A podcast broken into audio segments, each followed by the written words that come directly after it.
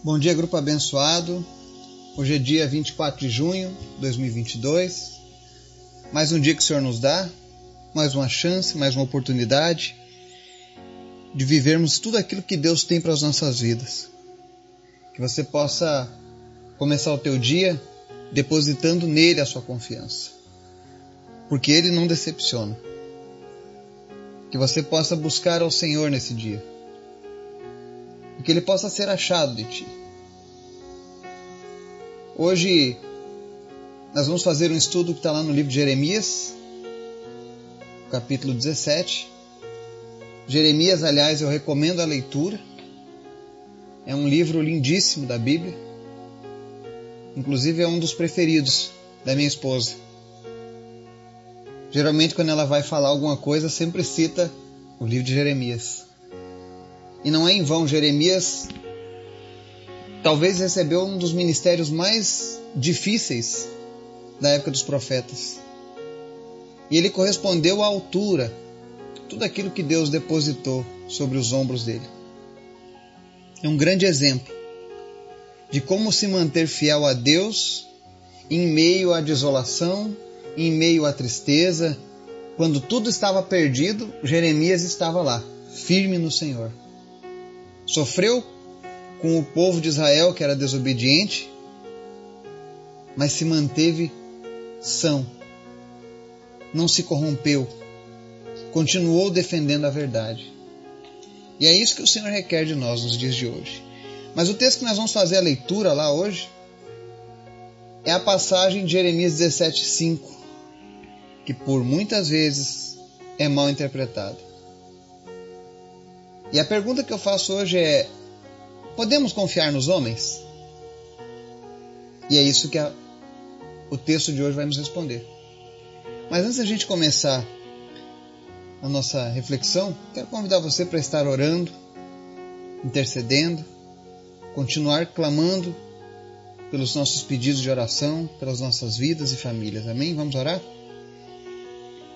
Senhor, muito obrigado. O Senhor é bom. O Senhor é maravilhoso. O Senhor é lindo, porque o Senhor nos amou primeiro.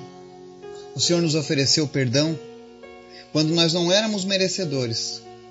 O Senhor se sacrificou por cada um de nós. Por isso nós estamos alegres, Pai, porque o Senhor nos deu a chance, nos redimiu, nos colocou novamente na tua presença. E tudo isso, Deus, é um presente do Senhor para nós. Por isso, nesse dia, nós queremos te agradecer nós queremos te honrar com as nossas vidas. E queremos te pedir, Espírito Santo de Deus, que a cada dia nós possamos ser morada do Senhor. Que teu Espírito Santo cresça, frutifique nas nossas vidas. E que nós possamos inundar, ó Deus, aquelas pessoas à nossa volta com a tua presença. Toma cada pessoa que está ouvindo essa mensagem, que está te buscando nesse momento, e visita ela, Espírito Santo. Capacita ela. Enche ela da tua presença. Enche ela do teu poder. Enche ela do teu amor, do teu conhecimento, Pai. Para que a cada dia ela seja cada vez mais e mais apaixonada por ti, Jesus. Nós queremos te apresentar, Senhor, hoje, aqueles que estão enfermos, porque nós cremos, Senhor. Tu és o Deus que pode todas as coisas. Por isso, visita agora o Guilherme, e o Gustavo Laurentino. E cura eles, ó Deus, da febre e da tosse que tem atacado eles durante essa semana. Nós repreendemos agora toda a febre e toda a tosse, em nome de Jesus. Visita também, meu Deus, a minha filha, Marina Vargas. E repreende, meu Deus, todo sintoma gripal, tudo aquilo, meu Deus, que vem para trazer problemas à saúde dela, nós repreendemos agora e pedimos, Senhor, em nome de Jesus, cura ela e restabelece, no nome de Jesus. Visita também o Wilson Vargas. Nós somos gratos a Deus porque o Senhor está trabalhando a recuperação dele. Manifesta, Deus, a cada dia a tua cura. Nós repreendemos de uma vez por todas todo espírito de depressão, todas as doenças mentais, sejam elas de origem hereditárias ou não, nós repreendemos agora em nome de Jesus. e declaramos a vitória na vida dele, no nome de Jesus, Pai. Oramos também pela vida do Lucas de Brito, agradecendo, Deus, porque o Senhor livrou ele da morte. O Senhor livrou ele, Deus, da meningite. Mas nós pedimos agora, Deus, que todos os demais sintomas que persistem desapareçam em nome de Jesus e que ele se recupere plenamente. Visita também a família Zanella e cura, Senhor, o coração enlutado dessa família. E que nesse momento de dor, de tristeza, eles possam ter um encontro contigo, Jesus. Que eles não deixem de perseverar na tua presença. Que eles não deixem, meu Deus, de te buscar mas que eles possam, a Deus, ser consolados por ti. Visita também, Deus, a vida do Antônio. Vai lá em São Luís agora, Pai. E toca, Senhor, na vida dele. Em nome de Jesus. Repreende o espírito de morte. Repreende, Deus, os problemas cardíacos. Em nome de Jesus.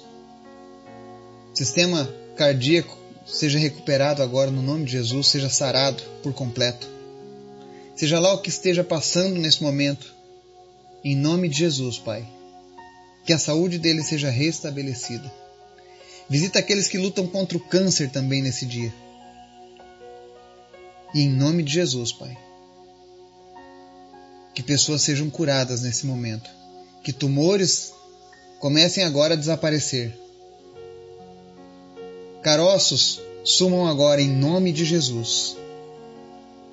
Raízes de câncer espalhadas pelo corpo, nós ordenamos agora que vocês desapareçam em nome de Jesus. Metástase, desapareça agora em nome de Jesus. Todo câncer, desapareça do sistema sanguíneo dessa pessoa agora em nome de Jesus. Que pessoas sejam curadas, Pai. Mas em especial, que a tua salvação alcance, Deus, cada dia mais e mais pessoas. Em nome de Jesus, fala conosco, Pai, e nos ensina. É o que nós te pedimos, Pai. No nome de Jesus. Amém.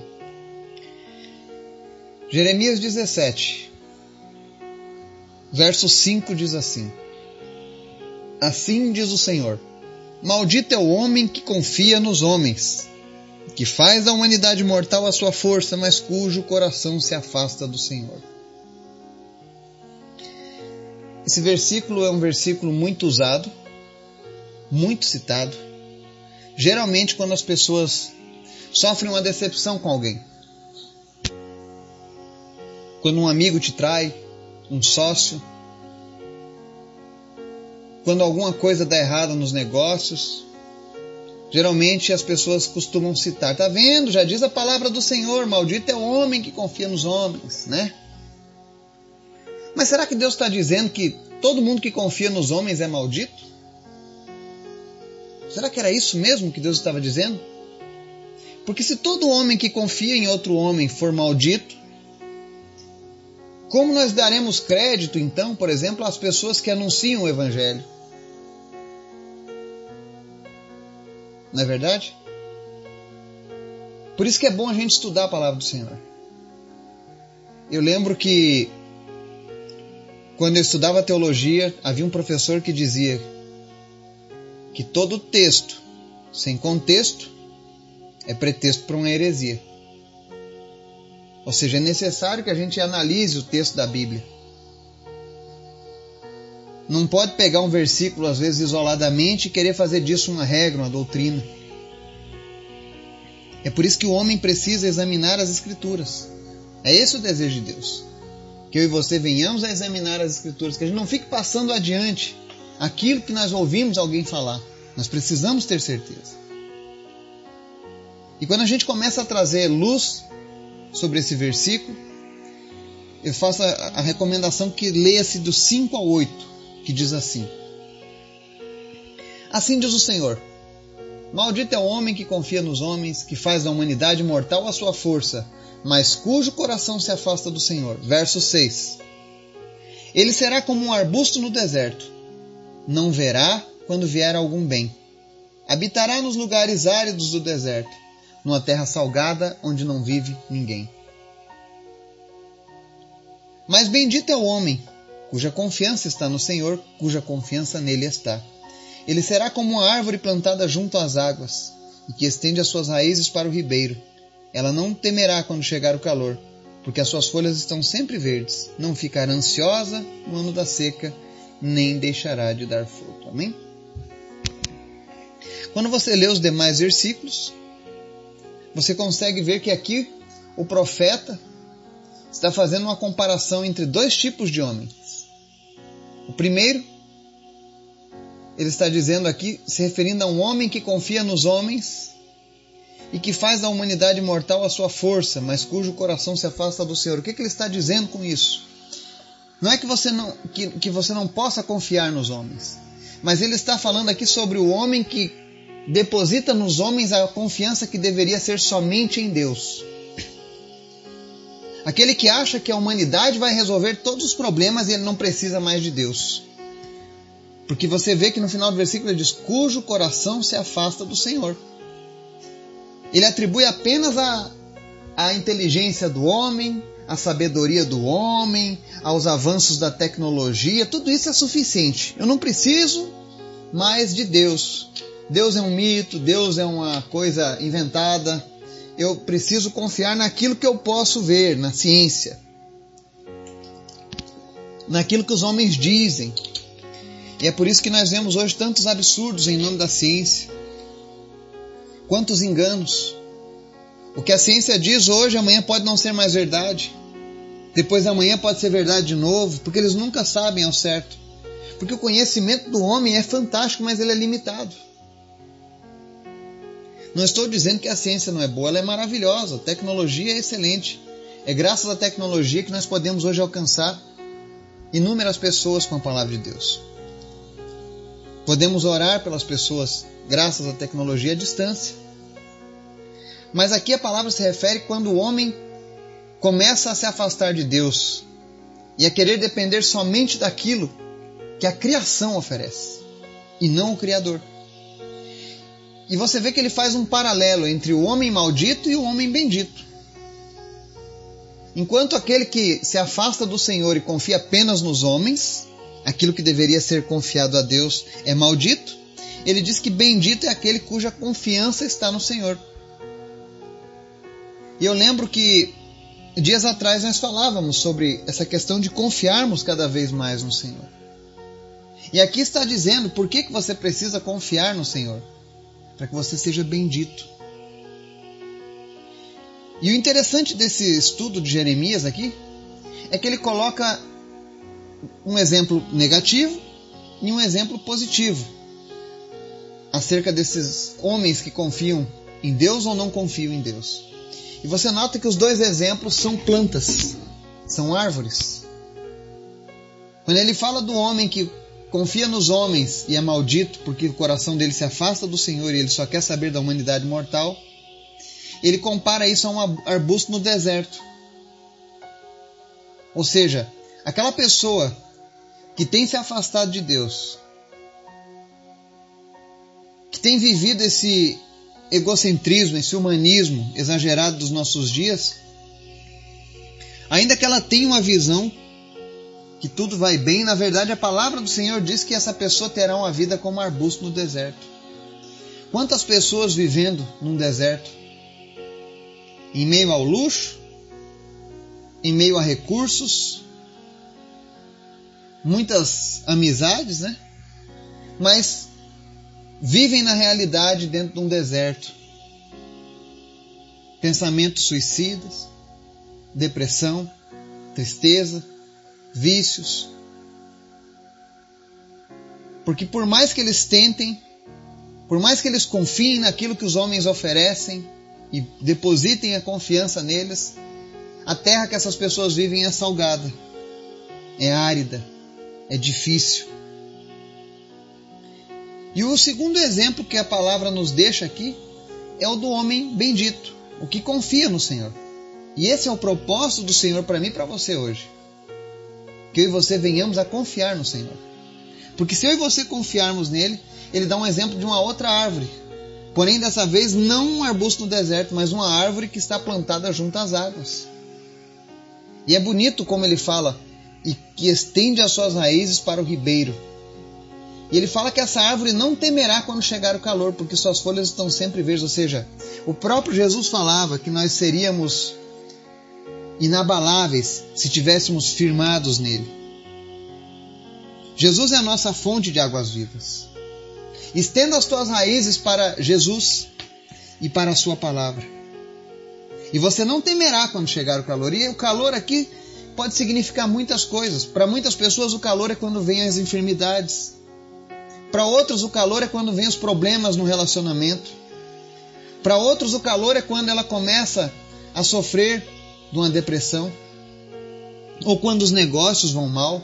Ou quando a economia de uma nação está a ponto de ruir. Esse é o calor. Mas a palavra garante que a pessoa que está com a confiança no Senhor, ela não vai temer esses momentos, porque as suas folhas estão sempre verdes. E eu posso falar isso de maneira aberta. Durante os últimos anos, à medida em que eu tenho me dedicado cada vez mais a Deus, e olha que eu sou falho, porque nós somos falhos. Mas à medida em que eu tenho esforçado, esmurrado a minha carne para confiar ainda mais no Senhor, eu tenho visto essa promessa se cumprir. Nós não temos o temor pelo calor. Porque não importa o que aconteça, a pandemia está acabando com a economia mundial, a Agora a agricultura está correndo risco no mundo inteiro, no Brasil. Ah, o combustível está alto. Ah, isso, ah, aquilo. Não importa. Essas coisas nos incomodam? Incomodam. Mas eu confio plenamente no Senhor. Eu sei que o Senhor cuida da minha vida. O Senhor cuida dos meus. O Senhor cuida dos meus negócios. O Senhor cuida da minha família. O Senhor cuida do meu futuro. Porque eu entreguei tudo a Ele. Eu já não estou mais no controle desse navio. E o meu desejo é ficar como Jesus naquele barquinho. Às vezes eu me pego lembrando, imaginando aquela cena de Jesus com os discípulos no mar da Galileia, uma tremenda uma tempestade chacoalhando aquele barco de um lado para o outro, os homens desesperados. E você precisa dar um pouco de crédito para aqueles discípulos, porque eles ainda não tinham o Espírito Santo como eu e você temos hoje. Afinal, Jesus estava ali ainda. Eles não tinham ainda um entendimento como eu e você temos acerca de quem era Jesus de fato.